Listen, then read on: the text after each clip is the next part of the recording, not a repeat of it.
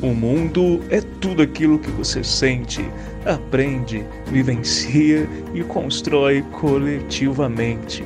Falando de ciência e cultura, um canal de divulgação científica comigo, Delton Mendes.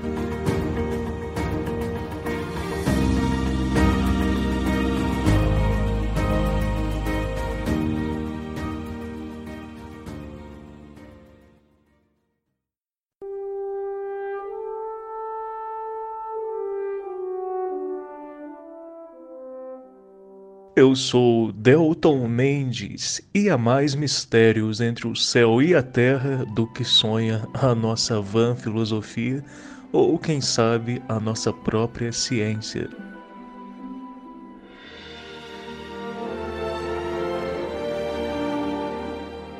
Muito bem, queridos ouvintes, estamos aqui de volta para mais um programa do Falando de Ciência e Cultura, o programa 60. E hoje nós vamos conversar sobre um tema delicado, um tema complexo, que são as experiências de quase morte e o que alguns campos aí científicos têm discutido, é, estudado sobre o assunto. E antes de adentrarmos né, nessa pauta, gostaria só de lembrar que estamos com inscrições abertas para pessoas que desejem contribuir com o canal com a gravação de episódios. Olha só que legal. Então, se você tem conhecimentos científicos, você tem trabalho em algum campo da, da ciência e queira participar do, de algum episódio do canal, procure por mim. É só mandar né, mensagem para o contato que está na descrição deste programa.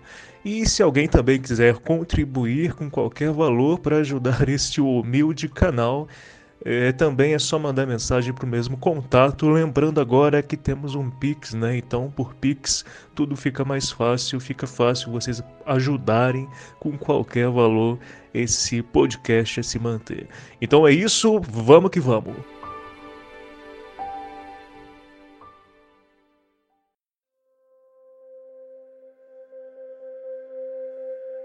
É, antes de qualquer coisa, galera, é importante que vocês entendam um pouco sobre o que é ciência. Eu sei que eu tenho ouvintes que já são do campo científico, mas eu também tenho muitos ouvintes que são adolescentes e pessoas que não estão no mundo acadêmico. Então eu acho que é muito importante dizer para você sucintamente Afinal de contas, o que é o método científico de uma forma bem simples? Eu vejo muita gente falando coisas equivocadas sobre o que seria a ciência. Então eu acho que vale a pena a gente falar, é, abordar um pouquinho isso de forma bem sucinta. Como eu disse, o conhecimento científico é movido por dúvidas, por inquietações, por perguntas. Eu sempre defendo que antes de qualquer pesquisa, Antes de estudarmos metodologia científica, por exemplo, com profundidade, é importantíssimo que os alunos de graduação, alunos em geral, entendam que a ciência se baseia em primeira instância no duvidar. Alguma dúvida tem, surge, tem que surgir.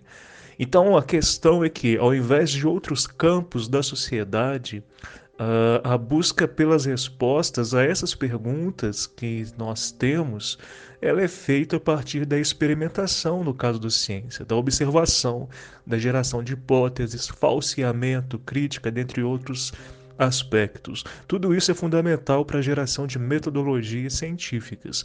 Ou seja, um cientista ele não afirma nada sem antes ter observado, feito experimentos para tentar chegar em resultados sempre a partir de uma pergunta inicial ou às vezes, né, de perguntas é, no seu estudo. É óbvio que muitas vezes nós não chegamos em resultados evidentes mas o próprio processo da pesquisa para tentar chegar em resultados, a resposta da sua dúvida, isso já gera conhecimento, já gera métodos que poderão ser usados por outras pessoas em qualquer parte do mundo. E óbvio, também essas pessoas também podem mudar alguma coisa, descobrir outras, descobrir outras metodologias, e dessa forma o conhecimento científico vai se formando. É, forma, formando ficou Estranho, mas enfim, dessa maneira o conhecimento científico vai se, se solidificando né, cada vez mais. Claro que eu estou sintetizando muito, né, a metodologia científica é mais complexa do que isso, mas eu acho muito importante a gente entender que as pesquisas científicas é, não são meras opiniões. Opinião todo mundo pode dar, mas conhecimento científico é gerado por pesquisa, por observação, metodologia, constatação. E uma coisa interessante também na ciência é que nesse campo é permitido a crítica. Você pode duvidar do que é apresentado por um cientista, por exemplo, e buscar outras respostas para a mesma dúvida que ele teve. Claro que que para isso você teria que conseguir comprovar que onde aquela determinada pesquisa falhou ou você acha que está incompleta não resume a totalidade do conhecimento no assunto. Mas a crítica e a construção constante dos saberes do conhecimento são aspectos marcantes uh, da ciência. Eu estou falando de tudo isso, gente, porque o tema de hoje é muito delicado. Há pesquisas de cientistas dentro da biologia, da psicologia, neurociência, psiquiatria, enfim, vários campos científicos que tentam responder há muito tempo a uma das maiores perguntas que nós, como seres humanos, nos fazemos, que é: será que existe vida após a morte? E hoje eu posso dizer para vocês com absoluta certeza que nós não temos provas de existência de vida após a morte baseadas em observações, experimentos científicos. No entanto, como todos vocês devem saber, são muitos os relatos populares que defendem que existe uma espécie de continuidade de quem somos, mesmo depois que nós falecemos. Claro que isso vai depender muito de crenças, culturas, arquétipos culturais, mas o fato é que no senso comum popular, a ideia de vida pós-morte é bem aceita, é bem corriqueira. Mas isso não significa dizer que a ciência comprova e defende que isso seja verdade. E isso não é presunção científica. O que a gente precisa entender é que a ciência ela só vai atestar e dizer que existe aquilo que ela pode provar. Se ela não pode provar, ela não pode dizer que existe. É uma questão ética, né, científica. Pense, por exemplo, na vacina para Covid, é, para a Covid-19, a grande pandemia pela qual estamos passando atualmente. Em 2020 não tínhamos a vacina, nem sabíamos como agir diante desse vírus, é, nesse sentido da imunização. A gente nem conhecia esse vírus, já que ele era novo. Mas hoje nós já sabemos, a partir do método científico, muita coisa. Era possível, por exemplo, quando ainda não tínhamos imunizante, quando ainda não sequer conhecíamos direito as mutações que deram origem a essa cepa, era possível nós darmos certeza e dizermos qualquer coisa em definitivo? Não. Outro exemplo também são os planetas externos ao sistema solar, os exoplanetas, que por muito tempo, até o fim dos anos 80, é, eram apenas especulações. Nós a ciência acreditava que era possível que esses planetas existissem e que toda estrela provavelmente tinha planetas e outras luas em sua órbita. Hoje, descobrimos de baseada aí vários e vários exoplanetas. Então lembre-se sempre que a ausência de evidências não significa evidência de ausência. Até por isso, tantos pesquisadores se preocupam e dedicam suas vidas a entender melhor aspectos sociais dos relatos do que nós chamamos, do que se chamam, né, as experiências de quase morte. Então aqui também queria fazer uma, é uma dissociação. A gente estudar vida pós-morte é uma coisa. Nós estudarmos as experiências de quase morte também está um pouco relacionado, mas tem umas diferenças. Mas então, o que são as experiências de quase morte?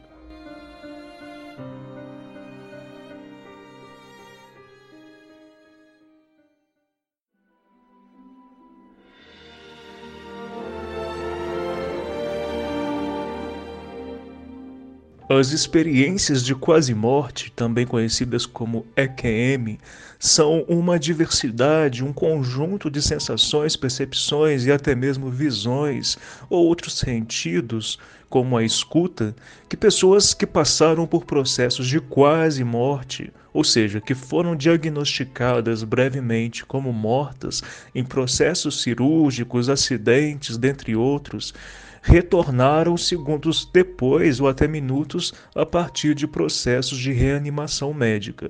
Ou seja, a pessoa ela é dada como morta, mas aí com o desenvolvimento científico das, últimos, das últimas décadas, sobretudo no pós-guerra, é, várias pessoas que tiveram problemas aí de saúde, por exemplo, um ataque cardíaco, passaram por acidente, é, com as estratégias de reanimação médica, essas pessoas puderam é, ter uma chance, digamos assim, de voltar né, a ter os seus sentidos restabelecidos.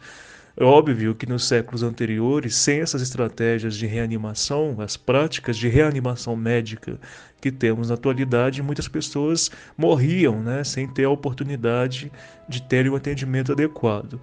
Então, essas pessoas que passam por cirurgias, entram em coma, mas na verdade a maior parte dos casos são de pessoas que realmente foram dados, dadas como mortas em processos cirúrgicos ou até mesmo em acidentes, quando paramédicos atendem pessoas acidentadas.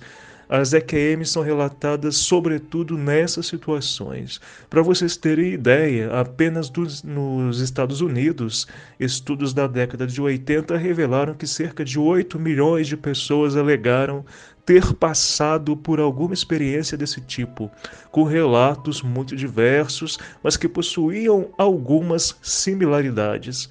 Grande parte desses relatos, de acordo com o que eu pesquisei para fazer esse episódio, é, destacam a visão da pessoa de seu próprio corpo durante procedimentos cirúrgicos ou procedimentos de reanimação, reanimação em cirurgias, em acidentes, dentre outros, como se essas pessoas estivessem vendo seus corpos por cima, né, numa visão superior, como se estivessem flutuando.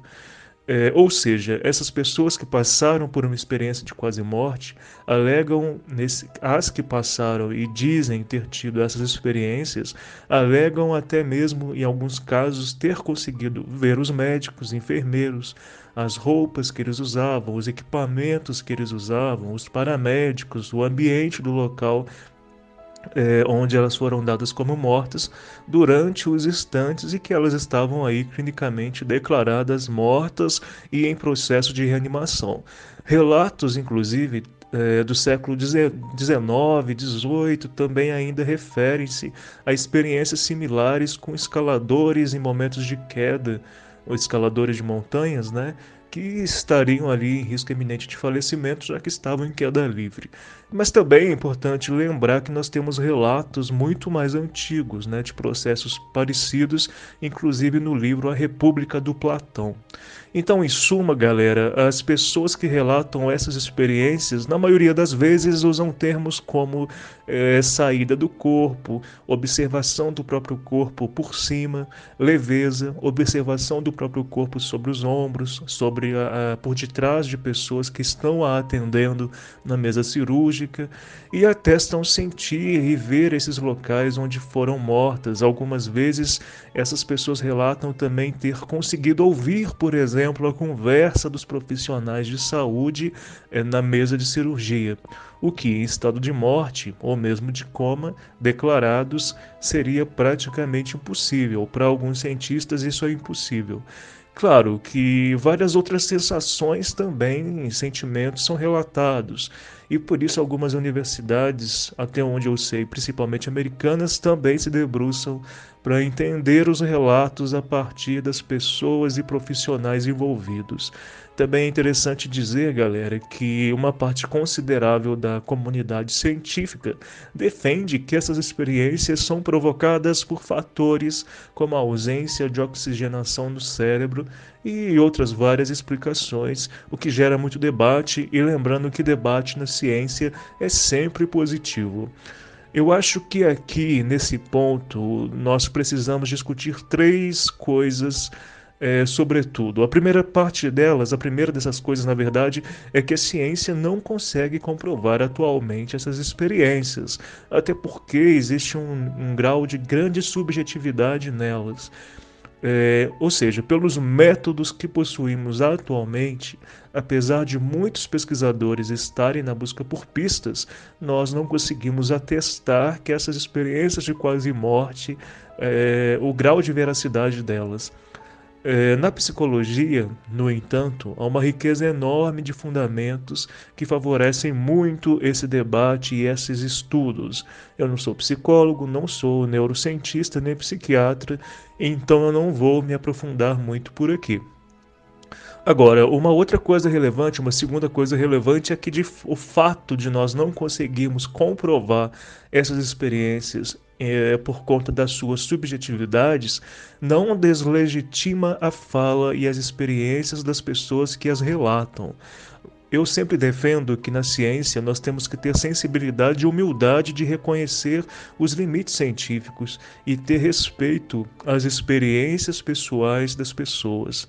Eu vejo muita arrogância de indivíduos dentro da academia em temas importantes para a sociedade, para muitas pessoas, e esse é um tema importante para muita gente. Um terceiro aspecto relevante é entendermos que a espiritualidade não necessariamente está atrelada a esses estudos, mas também pode estar. E também que espiritualidade, galera, não é apenas você crer num Deus, acreditar na vida após a morte, por exemplo. Uh, por exemplo, é também o olhar de admiração, de geração de sentido, aquilo que nos afeta, aquilo que nos inquieta, aquilo que sentimos, do que temos dúvidas. Então não confundam espiritualidade com religiosidade. Pode ser, inclusive, mas aí é opinião minha, que muitos religiosos não sejam espirituosos. E pode ser que haja pesquisadores, por exemplo, que tenham profunda espiritualidade, mesmo não acreditando em nenhuma religião ou crença, por exemplo. Mas eu sei que eu falando isso eu estou dando brechas para sofrer críticas de colegas acadêmicos, mas enfim, é o que eu penso.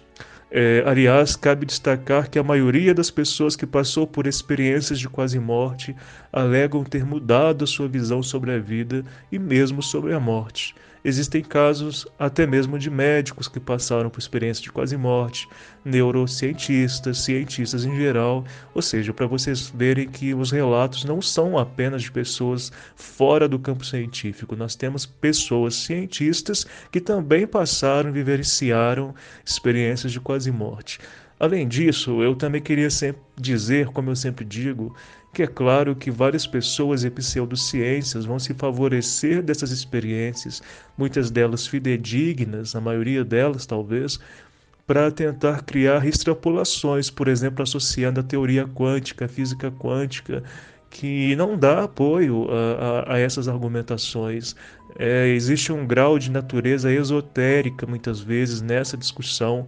Então é importante nós é, termos uma, uma, um entendimento do, de que eu estou fazendo aqui um, uma análise, uma discussão, tentando conciliar ciência e alguns aspectos sociais de discussão e amplitude culturais também. Eu não estou falando de esoterismo, não estou falando que é certeza né, que todos esses relatos de fato são fidedignos. Como eu disse, existe muita subjetividade, mas também nós não podemos descartar, diante da quantidade de pessoas que relatam ter vivenciado isso, sejam as pessoas que realmente sentiram na prática, passaram por processos de morte e tiveram a reanimação né, na mesa de cirurgia ou em acidentes, sejam as pessoas que convivem com essas pessoas, o que é uma outra dinâmica, porque muita gente que convive com as pessoas que relatam terem tido experiências de quase morte, esses parentes, esses familiares relatam que pessoa, as pessoas realmente mudam muito a forma de viver elas passam a compreender a vida de outra maneira, na maioria das vezes. Então, notem que há um afeto que não é apenas, que, que na verdade é, se amplia para além da pessoa que vivenciou na prática a experiência de quase morte.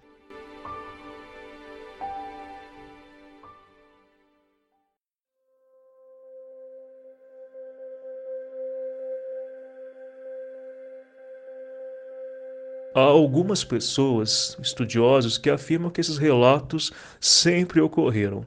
É claro que com o surgimento da escrita ficou mais fácil nós relatarmos é, experiências é, particulares, coletivas.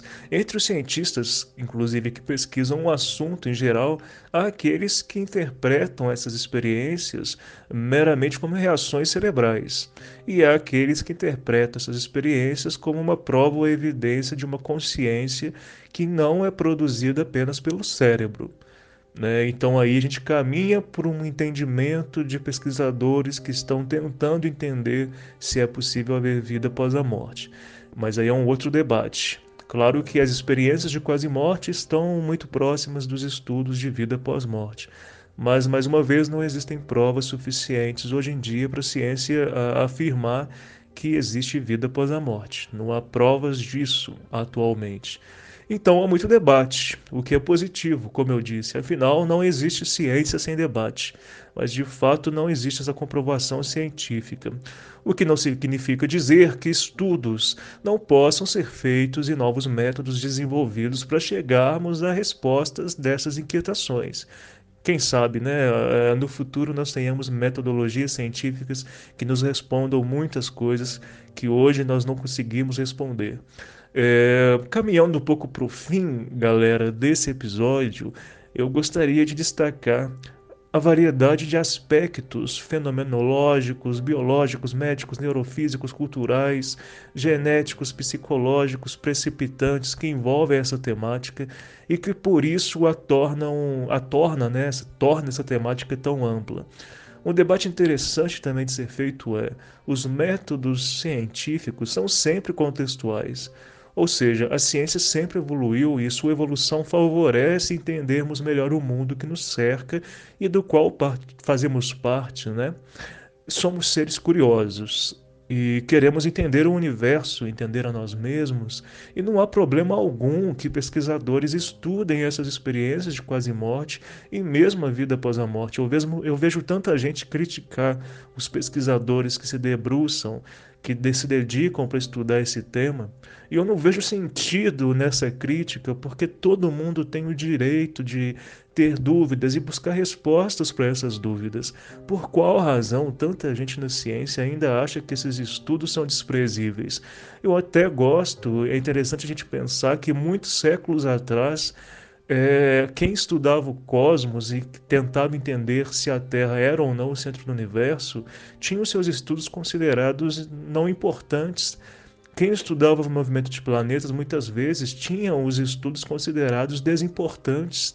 Até mesmo estudos sobre seres minúsculos, micróbios como as bactérias, séculos atrás eram considerados desprezíveis sem sentido, mas hoje sabemos que são conhecimentos fundamentais para a sociedade e já não há, não há mais dúvidas científicas, científicas é, sobre eles. Eu não, não estou fazendo um senso de comparação entre a importância de conhecimentos e epistemologias, eu só estou dizendo que ter dúvida e buscar responder essas dúvidas a partir da ciência é normal e faz bem, pode ajudar o conhecimento científico. A curiosidade é o que é que nos move.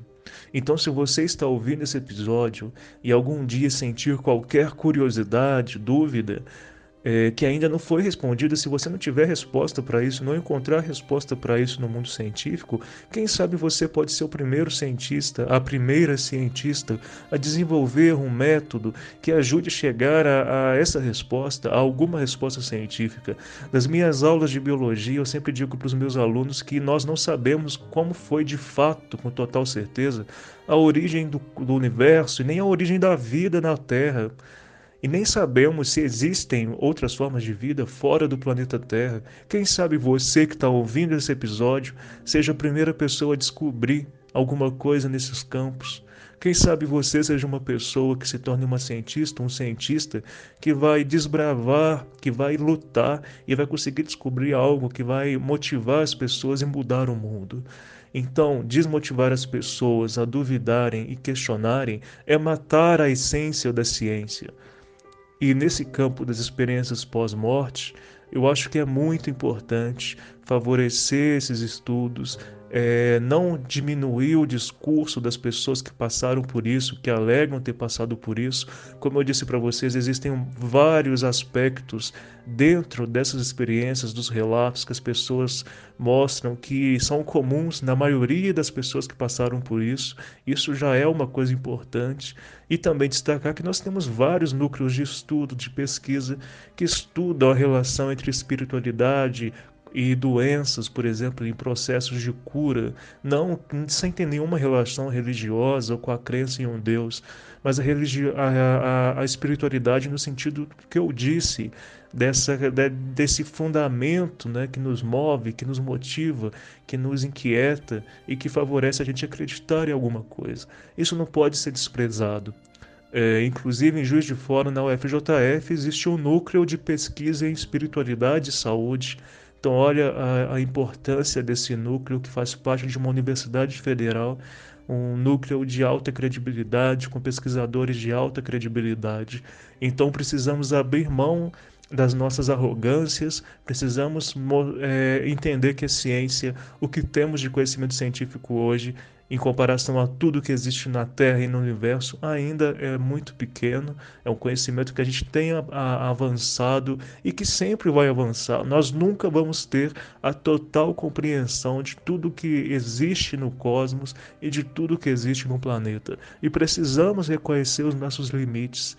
E, e, por isso, reconhecendo esses limites, nós favorecemos o fato de que duvidar é fundamental. Duvidem mais, questionem mais e não se deixem é, serem desmotivados por pessoas que dizem que o conhecimento é sólido e não muda.